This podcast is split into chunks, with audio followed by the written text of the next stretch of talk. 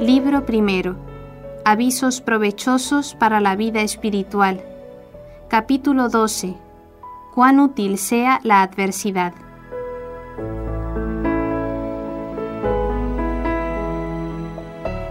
Bueno es que de tanto en tanto tengamos algunos fracasos y contrariedades, porque a menudo tienen la virtud de recoger el hombre a su interior para que se acuerde de que vive en el destierro y no coloque toda su esperanza en cosa alguna de este mundo.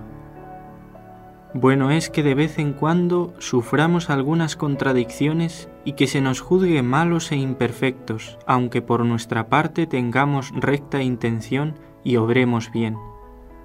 Porque estas cosas pueden excitarnos a la humildad y nos preservan de la vanagloria.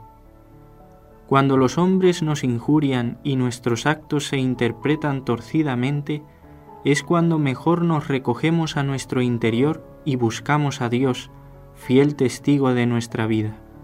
Por eso debería el hombre apoyarse en Dios de tal modo que no tuviese necesidad de mendigar consuelos humanos.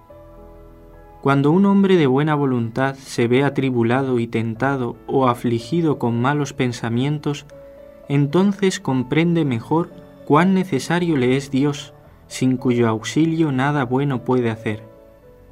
Entonces se entristece, gime y ora por las miserias que padece. Entonces se le hace cruz pesada el vivir y desea la muerte para poder desatarse del cuerpo y unirse con Cristo.